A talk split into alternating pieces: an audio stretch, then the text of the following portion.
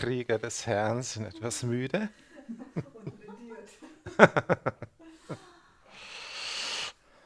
ja.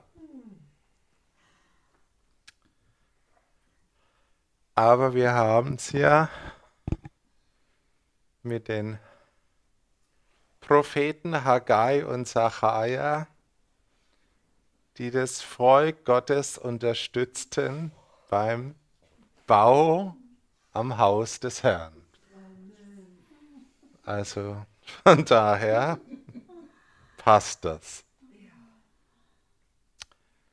Ja, äh, ganz kurz zum Reinkommen. Wir haben gestern uns ein bisschen beschäftigt mit der Zeit, wo der Prophet Zachariah aufgetreten ist. Es geht ja ein bisschen ja besonders um den Propheten Zachariah. Aber ich habe eben gesagt, den Zachariah kann man nicht allein verstehen. Zu dem Zachariah gehört der Prophet Haggai quasi dazu. Das sind die beiden Propheten, die das Volk wirklich unterstützt haben beim Tempelbau.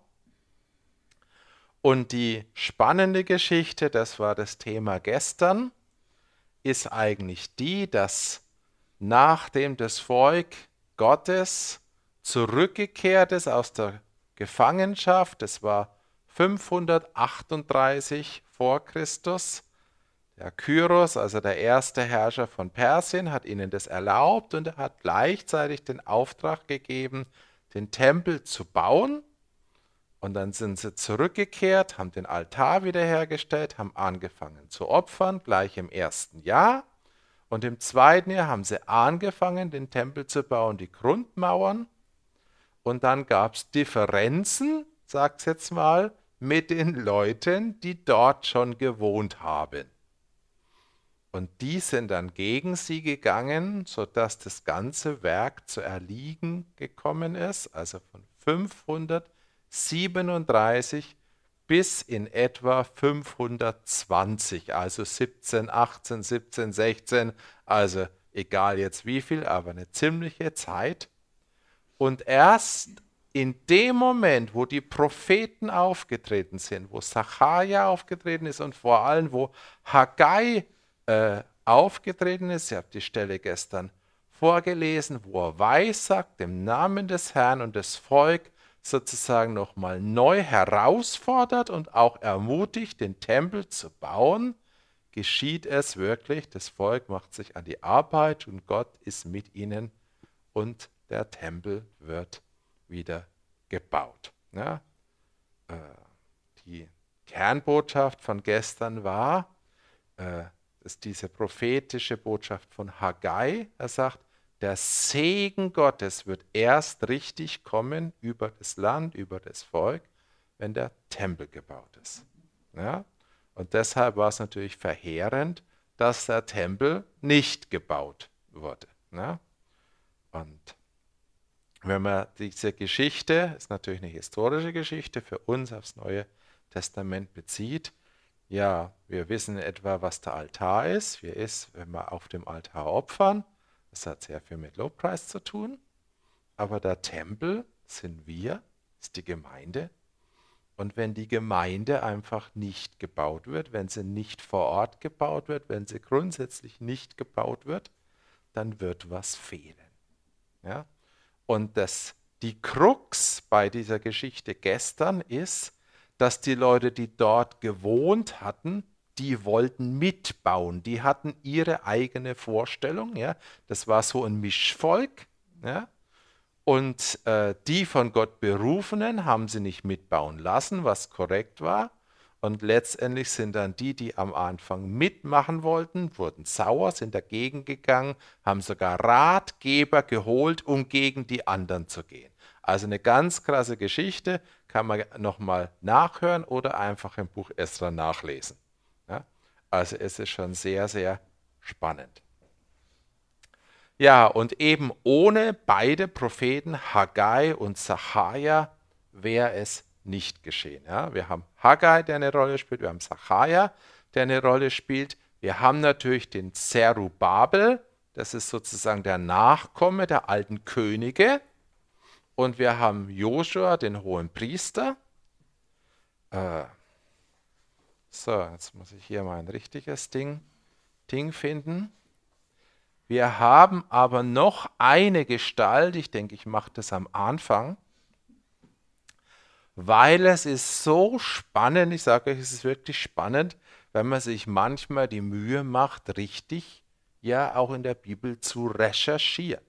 Ja, Manchmal sind Zeitangaben nämlich sehr interessant. Und wir haben ja bei Haggai und bei Sacharja äh, äh, die Zeit, wo sie auftreten, ist das zweite Jahr des Darius. Darius ist der König, der auf Kyros folgt. Ja? Also der zweite persische König. Und wir haben in dem in dem Ganzen, ja, noch eine Gestalt, noch eine biblische Gestalt, die eine entscheidende Rolle spielt. Könnt ihr euch vorstellen, welche Gestalt noch eine entscheidende Rolle spielt. Ich nehme Vorschläge an. Wer bietet mehr? Eine Frau? Eine Frau? Ja, Esra hatten wir ja schon, ja. Nehemia ist später. Noch jemand, der euch einfällt? Ich löse das Rätsel. Es wird euch vielleicht überraschen. Es ist Daniel.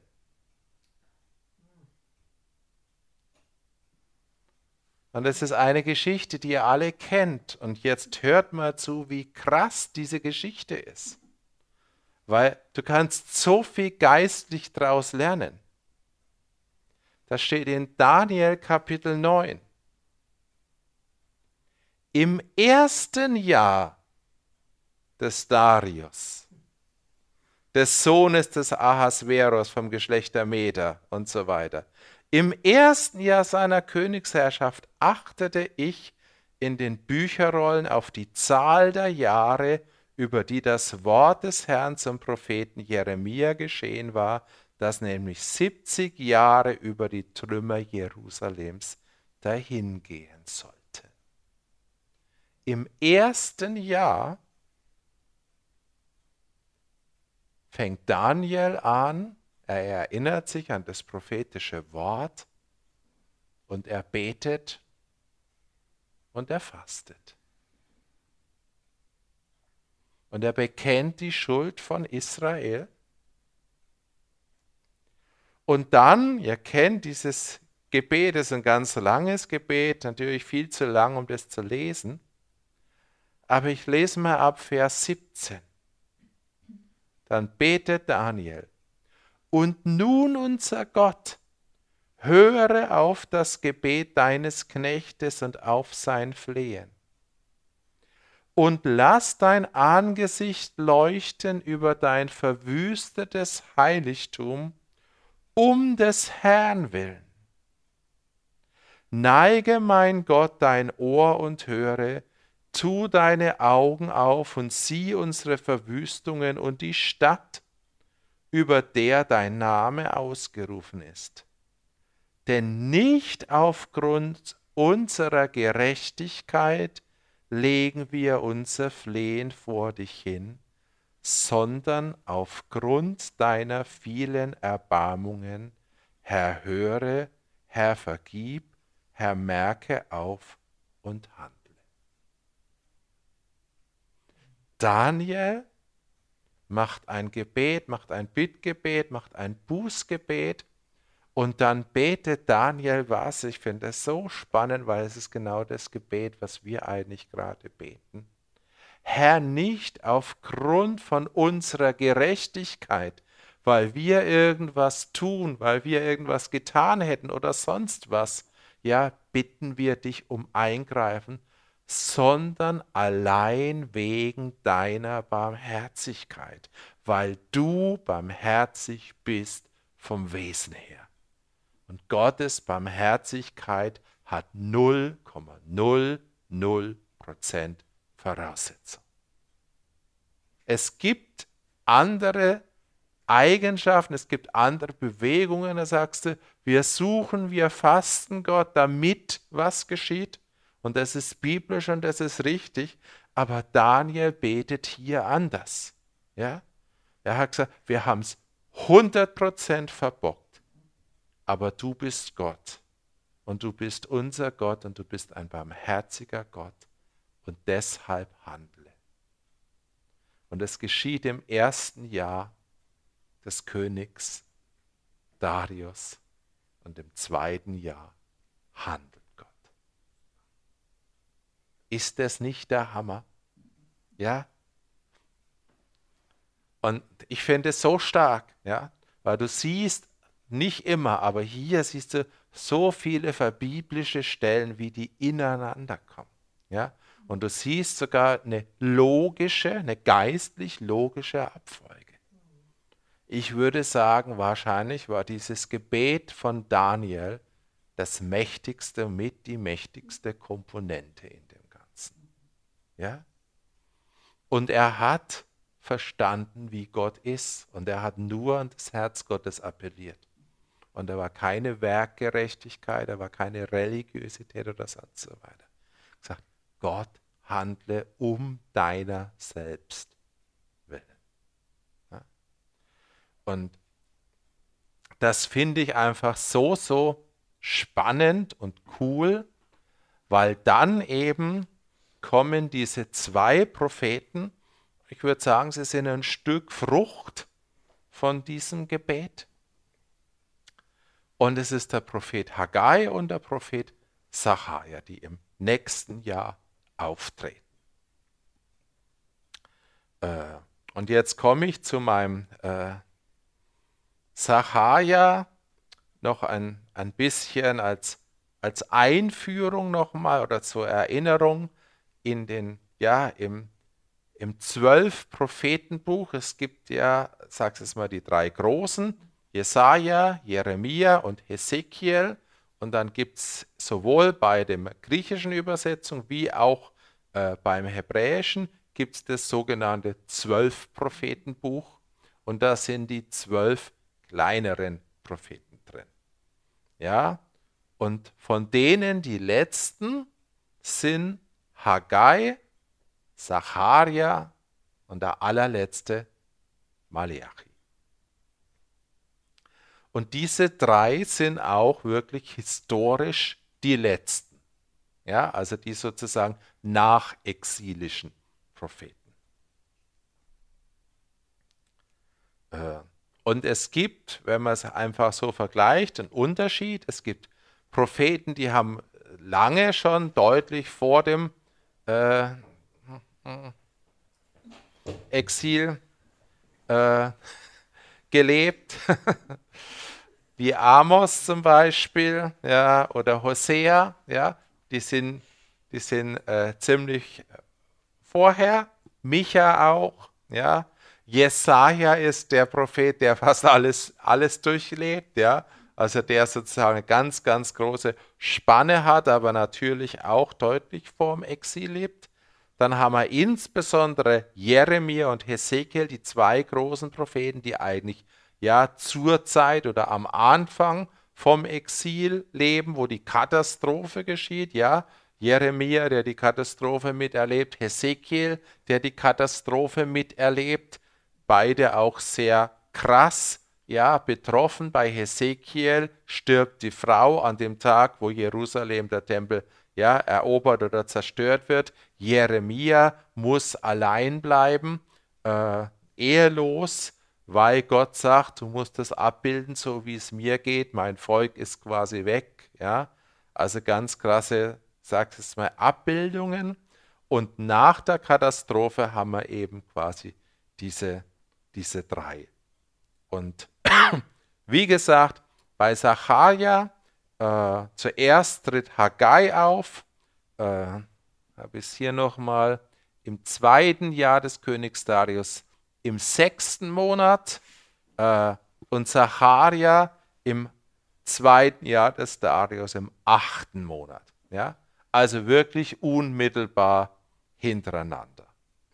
Und wir haben, das ist sehr interessant, kommt selten vor, ganz präzise Zeitangaben eben hier. Ja? Sowohl bei Zacharia wie auch bei äh, Haggai. Bei Sacharja 1, Vers 7 findet man die Zeitangabe, also wo die richtigen Prophetien losgehen, 24. Tag im 11. Monat. Und dann im Kapitel 7 nochmal, äh, es war im vierten Jahr des Königs Darius.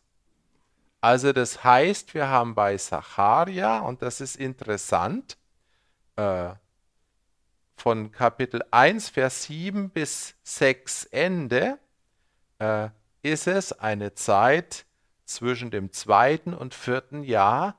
Das heißt, was uns hier beschrieben wird, geschieht während der Zeit, wo der Tempel gebaut wird.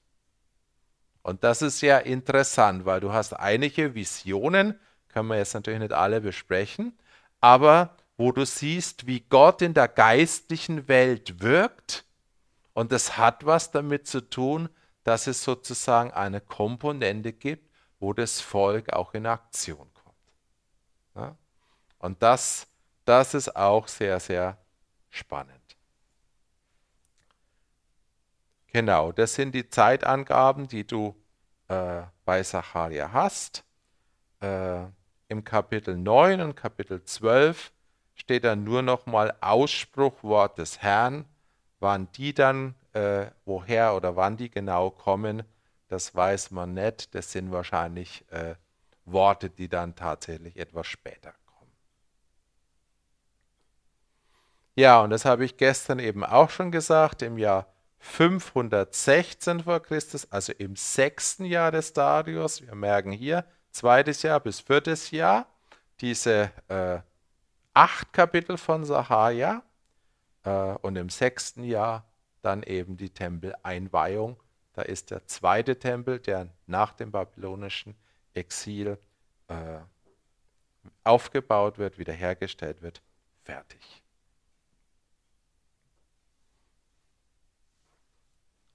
Wollen uns ja morgen dann nochmal zwei äh, vielleicht berühmte oder ja, der eine ist bestimmt nicht so berühmt, aber der hat uns jetzt äh, beschäftigt, Stellen von Sacharja angucken.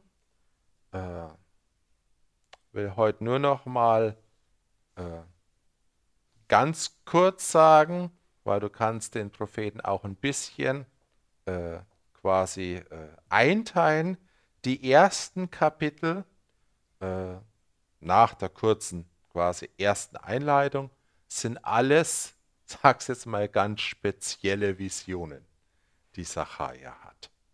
Kann ja mal die eine, ich lese euch mal die eine vor, weil ich die auch sehr interessant finde.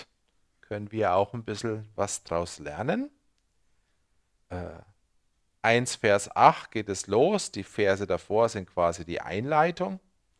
Ich schaute des Nachts, und siehe ein Mann, der auf einem roten Pferd ritt. Und er hielt zwischen den Myrten, die im Talgrund waren, und hinter ihm waren rote, hellrote und weiße Pferde. Und ich sagte, was bedeuten diese, mein Herr? Und der Engel der mit mir redete, sprach zu mir, ich selbst will dir zeigen, wer diese sind. Also, Sacharja unterhält sich mit einem Engel. Ja? Möge niemand mehr sagen, es sei unbiblisch, sich mit einem Engel zu unterhalten. Ja, ihr habt einen ganz eindeutigen Beweis. Ja? Johannes in der Offenbarung tut dasselbe. Ja? Und der Mann, der zwischen den Myrten hielt, antwortete und sprach, das sind die, welche der Herr ausgesandt hat, auf Erden umherzuziehen. Und sie antworteten dem Engel des Herrn, der zwischen den Myrten hielt, und sprachen, wir sind auf Erden umhergezogen und siehe, die ganze Erde sitzt still und verhält sich ruhig. Also Sacharja unterhält sich nicht nur mit einem Engel, sondern er kriegt mit, wie ein anderer Engel mit weiteren Wesen sich austauschen. Aber der Engel des Herrn antwortete und sprach, und jetzt wird's richtig spooky, wenn man so will.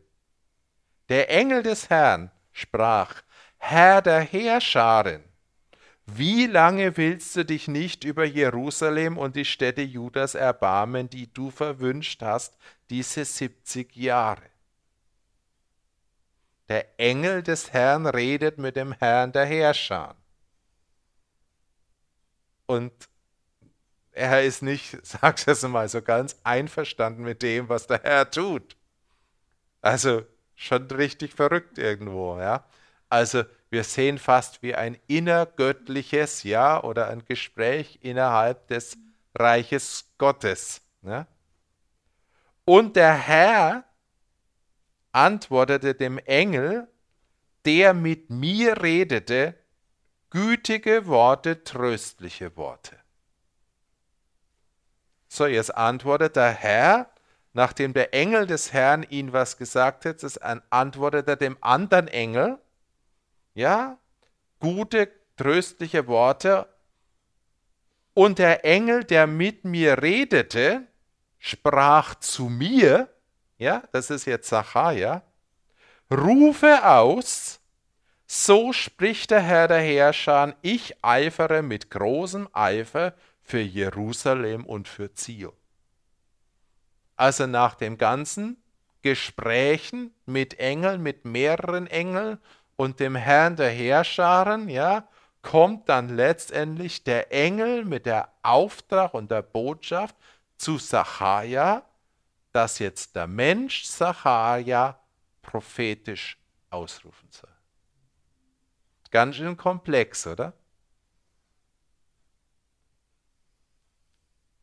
Aber es zeigt, ja, dass es möglich ist, dass wir in die himmlische Welt hineingucken, dass es da verschiedene Protagonisten gibt. Es gibt hier die, die Pferde, ja, und, und es, es, es gibt Leute, die gucken, was auf der Erde abgeht, dann kommen sie zurück, erstatten Bericht, ja, und dann haben wir den Engel des Herrn, und dann haben wir den Engel, der mit mir redet, und dann muss der Prophet schließlich was tun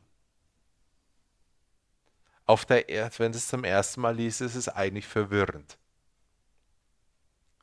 Auf der anderen Seite finde ich das äh, genial, weil wir sehen, wie dynamisch die geistliche Welt ist und wie viele Engel da sind und was für unterschiedliche Aufgaben die Engel haben.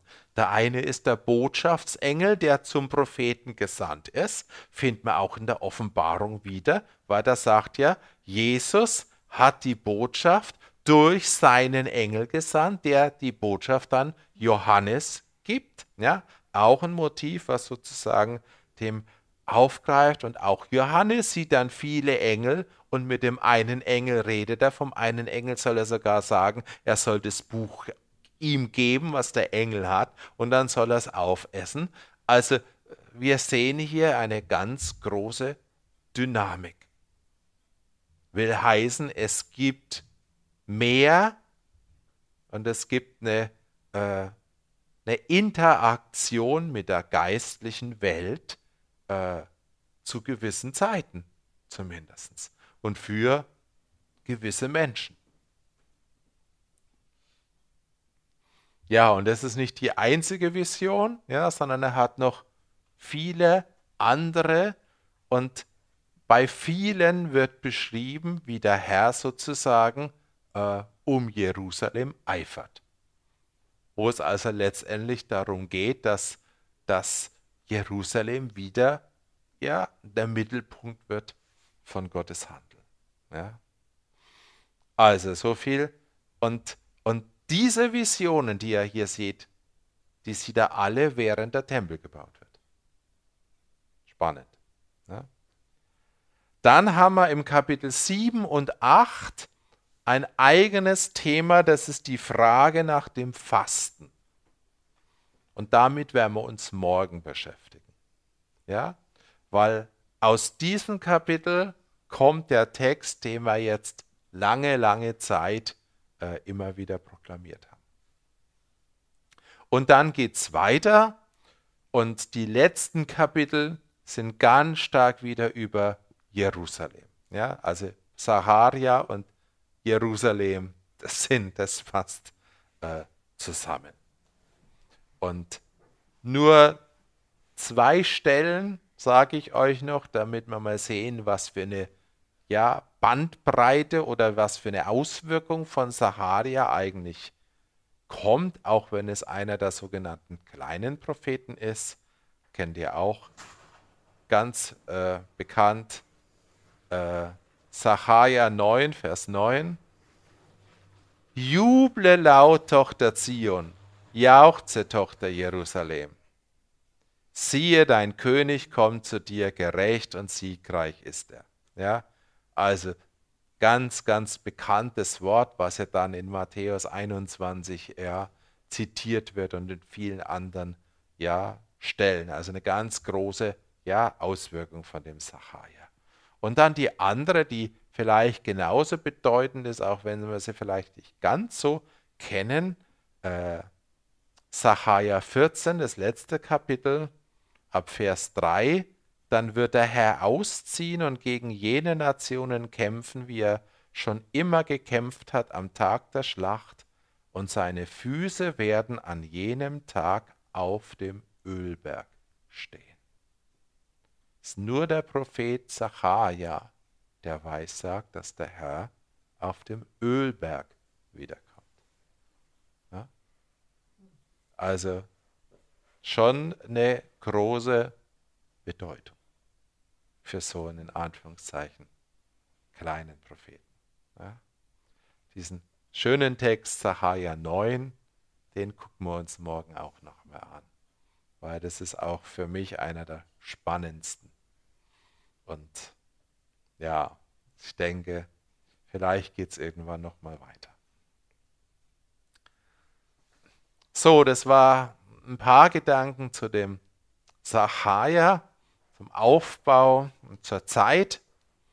Aber jetzt komme ich nochmal zurück eben von diesem Gebet von Daniel, der gesagt hat, nicht aufgrund von unserer Gerechtigkeit, von dem, was wir tun oder sind, sondern aufgrund von deiner Barmherzigkeit handle. Ja?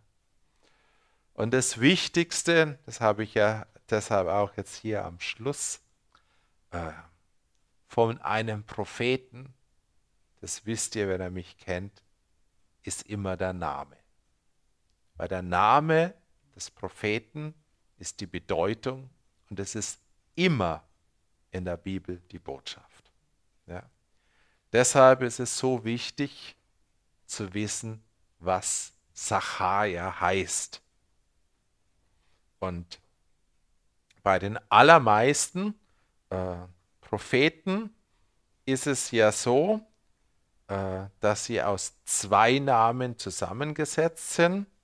Sacharja, das ist die Endung Ja. Manchmal hast du die Endung El, Daniel, ja gut, Prophet Eli A oder Joel. El ist Gott, ja, ist immer der starke Gott, Gott als der Starke. Und Jahwe ja, ist die andere Hauptbezeichnung für Gott.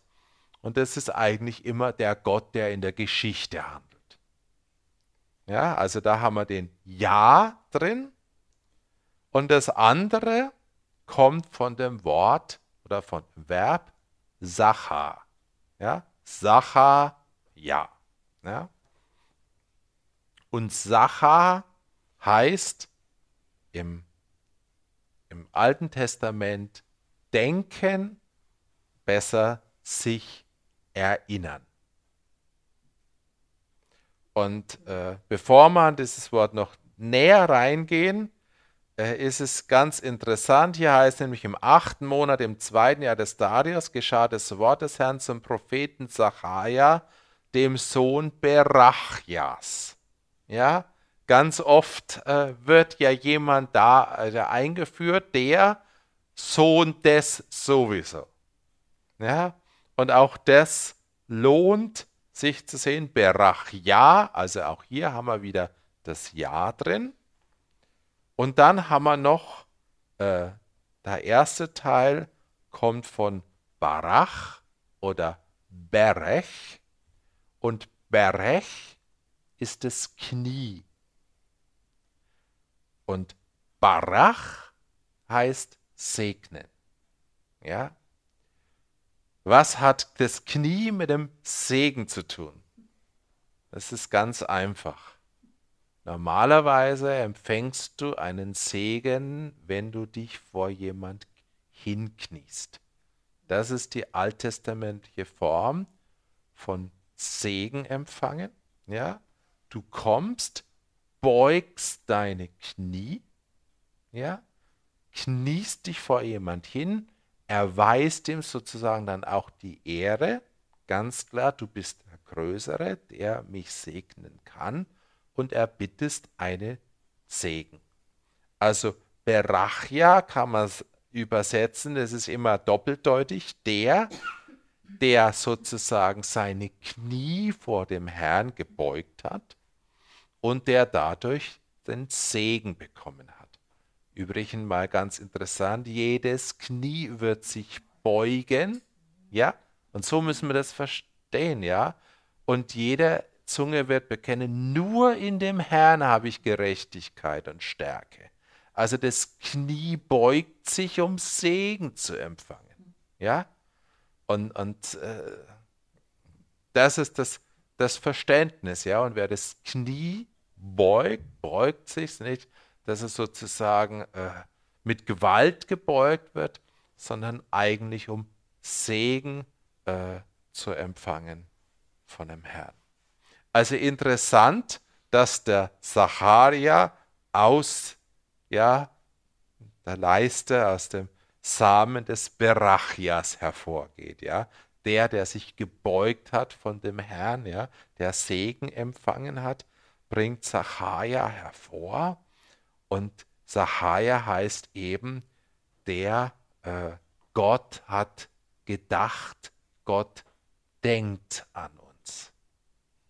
Und jetzt müssen wir biblisch verstehen, was das wirklich im Alten Testament bedeutet. Weil wir verstehen das aus unserer griechischen Tradition falsch. Ja? Wir denken äh, an irgendwas. Aber wenn Gott an was oder an jemand denkt, dann ist es keine kognitive Regung. Sondern wenn Gott an jemanden denkt, handelt er. Ja? Wenn wir an jemanden denken, dann denken wir und dann haben wir es wieder vergessen, ganz oft. Ja? Aber wenn Gott an jemanden denkt, handelt er. Und es gibt zwei biblische Stellen, die das so klar zum Ausdruck bringen wie keine anderen. Und die möchte ich euch vorlesen, weil wir dann nämlich verstehen, was Sacharja wirklich bedeutet. Ja? Genesis 8, Vers 1, mitten in der Sintflut. Also Maximum des Unglückes, der Katastrophe. Das Wasser ist gewachsen und gewachsen und gewachsen. Und dann kommt dieser Vers. 1. Mose 8, Vers 1. Da heißt es folgendermaßen. Und Gott gedachte des Noah und aller Tiere und alles Vieh, das mit ihm in der Arche waren, und Gott ließ einen Wind über die Erde fahren, da sank das Wasser. Gott dachte, und das Wasser ging zurück. Und es ist noch deutlicher, Gott dachte und der Geist kam, weil der Wind heißt ja im Urtext Geist. Gott sandte seinen Geist. Er dachte und er sandte seinen Geist. Und das Unheil drehte sich zum Heil. Ja? Das ist, wenn Gott an uns denkt völlig anders wie im Griechischen. Ja? Die zweite Stelle, genauso krass, auch mitten in der Katastrophe. Genesis 19, Vers 29. Wisst ihr, was das ist? Genesis 19, Sodom und Gomorra. Und es geschah, als Gott die Städte der Ebene des Jordan vernichtete da dachte Gott an Abraham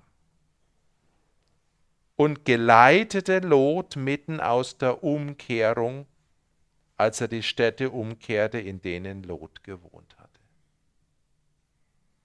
Gott denkt an seinen Diener Abraham und er führt seinen Neffen heraus. Ein Heilshandeln mitten im Unglück. Beide Male.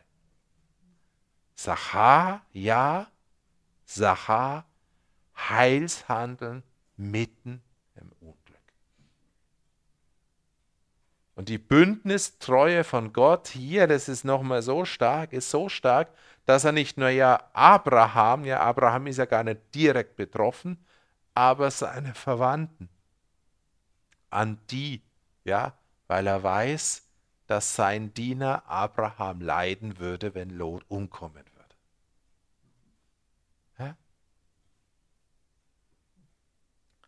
Und jetzt bringe ich euch noch eine Stelle, die ihr vielleicht zum ersten Mal auch noch mal anders sieht.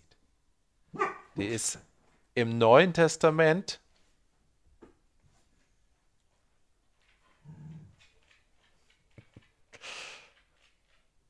auch eine Stelle mitten im Unglück, mitten in der Katastrophe, mitten am Kreuz. Lukas 23, Vers 42. Jesus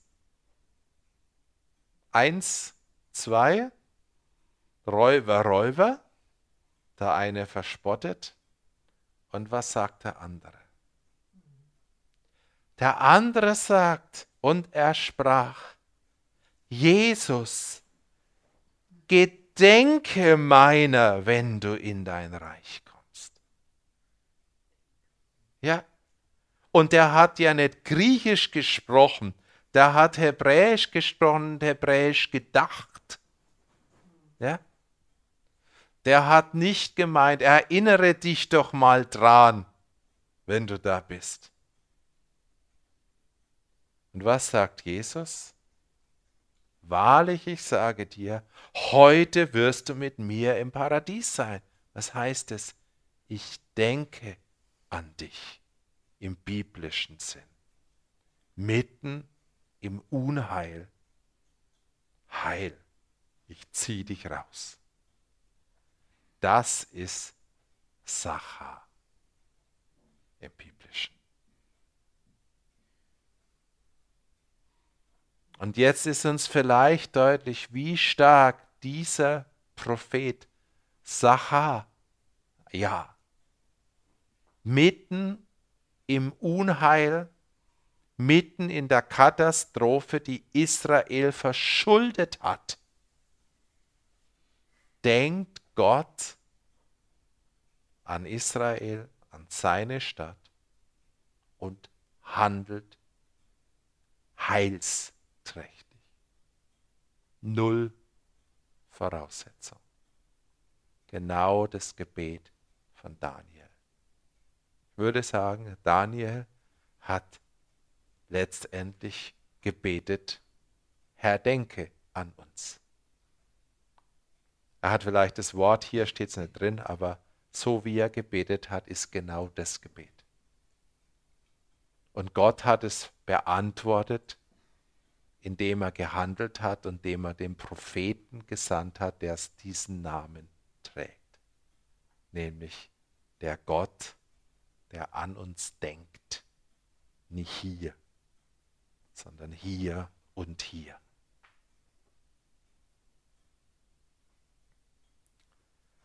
Das ist unser Prophet Sahaja.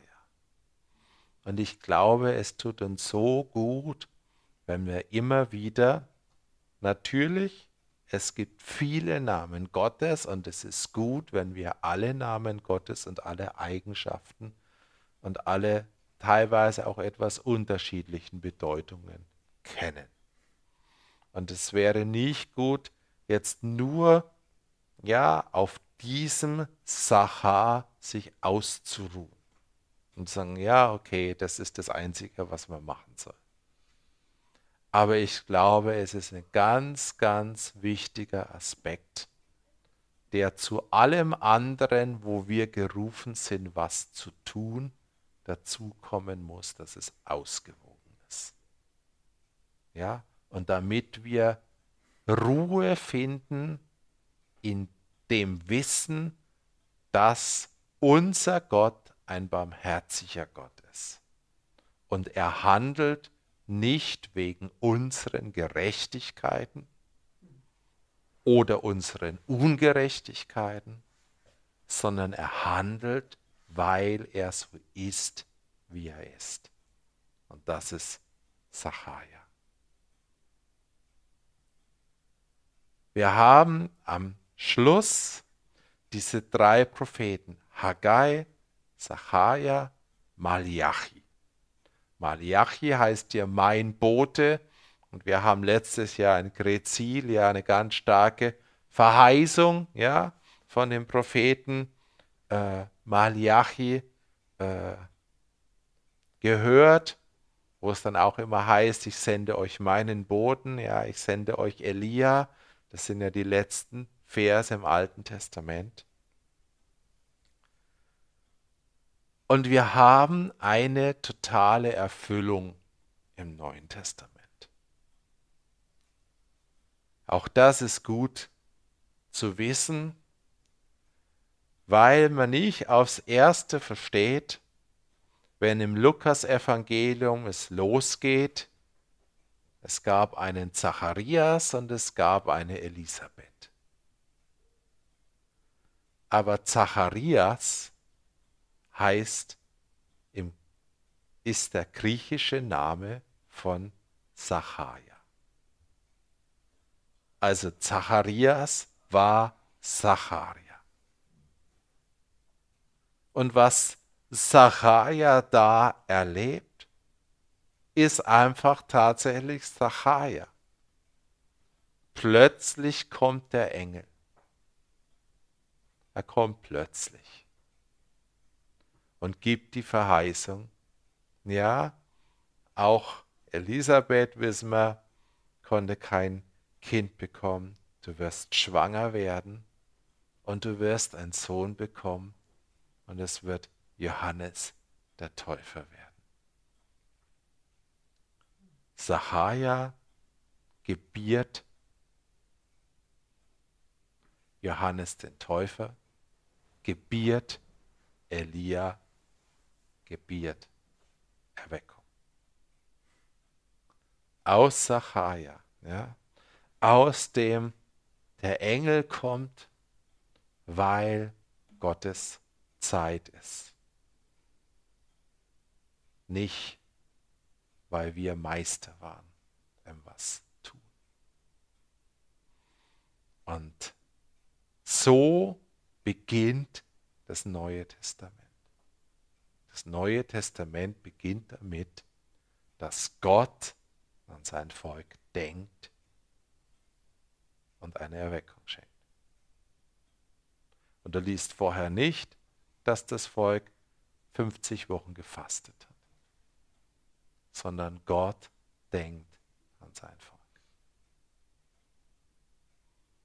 Und ich glaube, dass auch wir in unserer Zeit, ja, dass es eine äh, Dinge ist, die wir hochhalten dürfen sollen, sagst du es mal sogar müssen. Gott wird eine letzte Erweckung schenken weil er Gott ist und weil er barmherzig ist und weil er an sein Volk denkt. So wie er an Israel gedacht hat in der Katastrophe, so wie er äh, in der Katastrophe an Noah gedacht hat, so wie er in der Katastrophe von Sodom und Gomorra an Abraham gedacht hat, so wird er in den Katastrophen, die kommen, auch an sein Volk und er wird unsere Angehörigen aus der Katastrophe rausführen, zum Beispiel. Ja? Und das ist kein kognitives Denken von Gott, sondern Gott wird solche Sachen tun.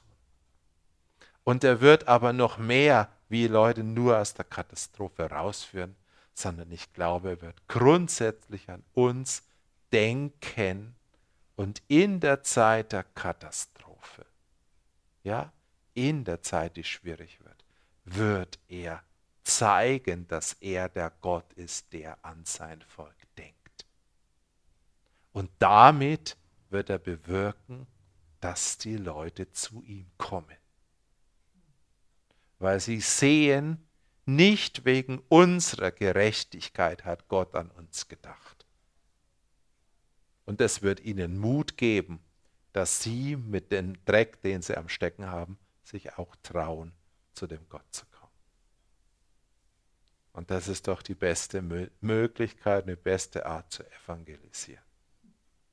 Nicht, du musst das machen, du musst jenes machen, du musst Zell machen und wenn du dreimal Buße tust und dich fünfmal wäscht und dreimal äh, taufen lässt, äh, bis all das Fleisch abgewaschen ist, sondern unser Gott ist ein Gott, der an uns denkt.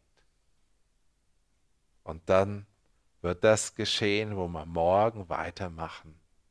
Viele Nationen und mächtige Nationen werden kommen, um den Herrn der Herrscher in Jerusalem anzuflehen.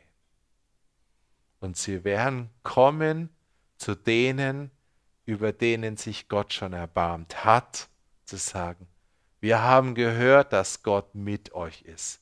Wir wollen mit euch gehen. Und da wird null Raum für Stolz sein, sondern da wird viel Gnade und es wird viel Barmherzigkeit sein. Das ist die Botschaft von Zachariah. Amen. Amen.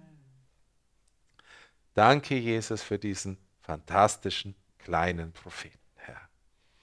Und es ist jetzt nur der Name von diesem Propheten, das ist die Geschichte und es ist die Geschichte vielleicht von Daniel, der eine riesige, wahrscheinlich Komponente mit hat.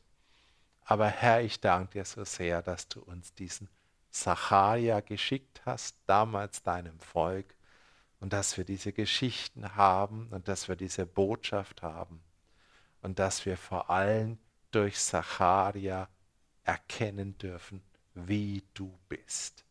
Dass du ein Gott bist, der an sein Volk denkt. Dass du ein Gott bist, der an uns denkt.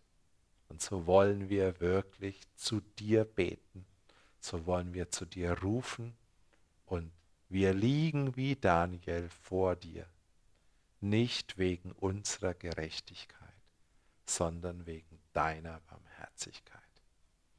Herr, und so bitte ich dich wirklich, dass du dich unser erbarmst, dass du dich unserer, unseres Landes erbarmst, dass du dich dieses Hauses erbarmst, dass du dich jeder einzelnen Person hier, die wir jetzt zusammen sind oder die es hört, erbarmst und dass du an sie denkst, dass du handelst und dass du zeigst, wie du bist.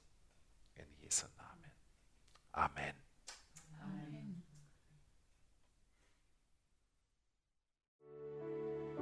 I love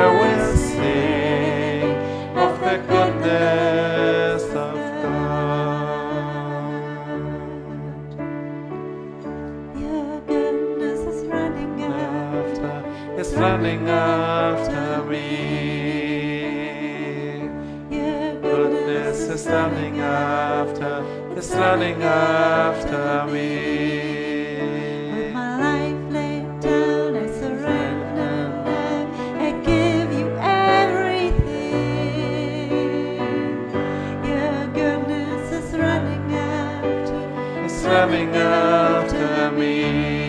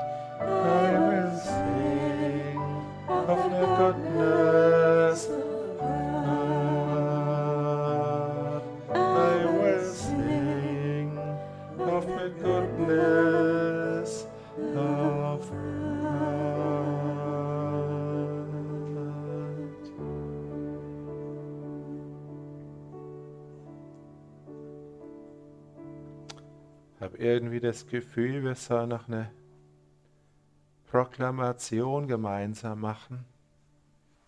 Brauchen jetzt dann nicht den Propheten Sacharja dazu.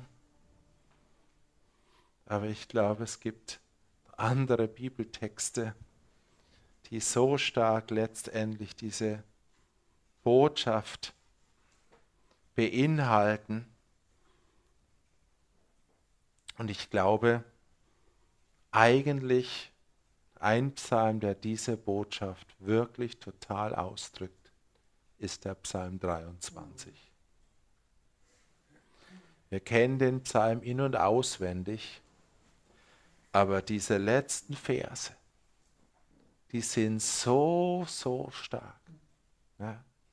Und ich habe das Gefühl, lass uns einfach, ja, ich glaube sogar, lass uns heute mal den gesamten Psalm 23 proklamieren. Weil das ist genau das, wenn Gott an uns denkt, dann ist und bleibt er unser Hirte. Wirklich unser Hirte. Und er wird ganz nah bei uns sein und dann werden wir diesen Psalm 23, ich glaube, dass dieser Psalm 23 eigentlich ein ganz krass prophetischer Psalm ist.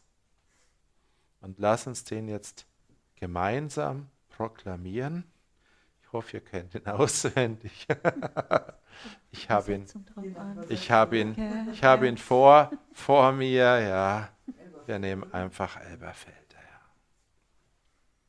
Und du, wenn du es zuschaust, ich lade dich jetzt wirklich ein, proklamier ihn mit für dich, für dein Leben, für dein Land, für deine Familie, ja, für unser Land, für unsere Gemeinde, weil das ist wirklich, was Gott möchte, was sein tiefster Wunsch ist, dass es geschieht. Der Herr ist mein Hirte, mir wird nichts mangeln.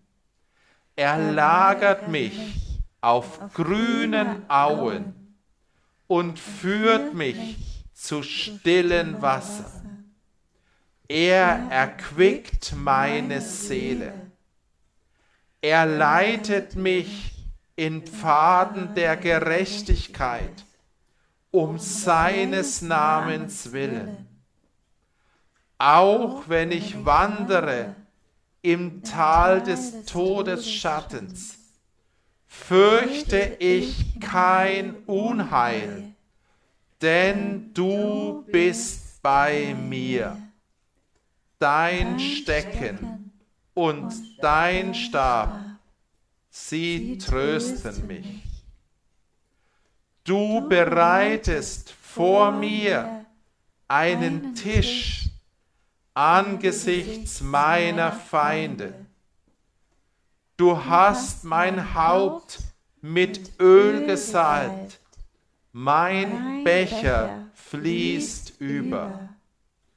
Nur Güte und Gnade werden mir folgen alle Tage meines Lebens.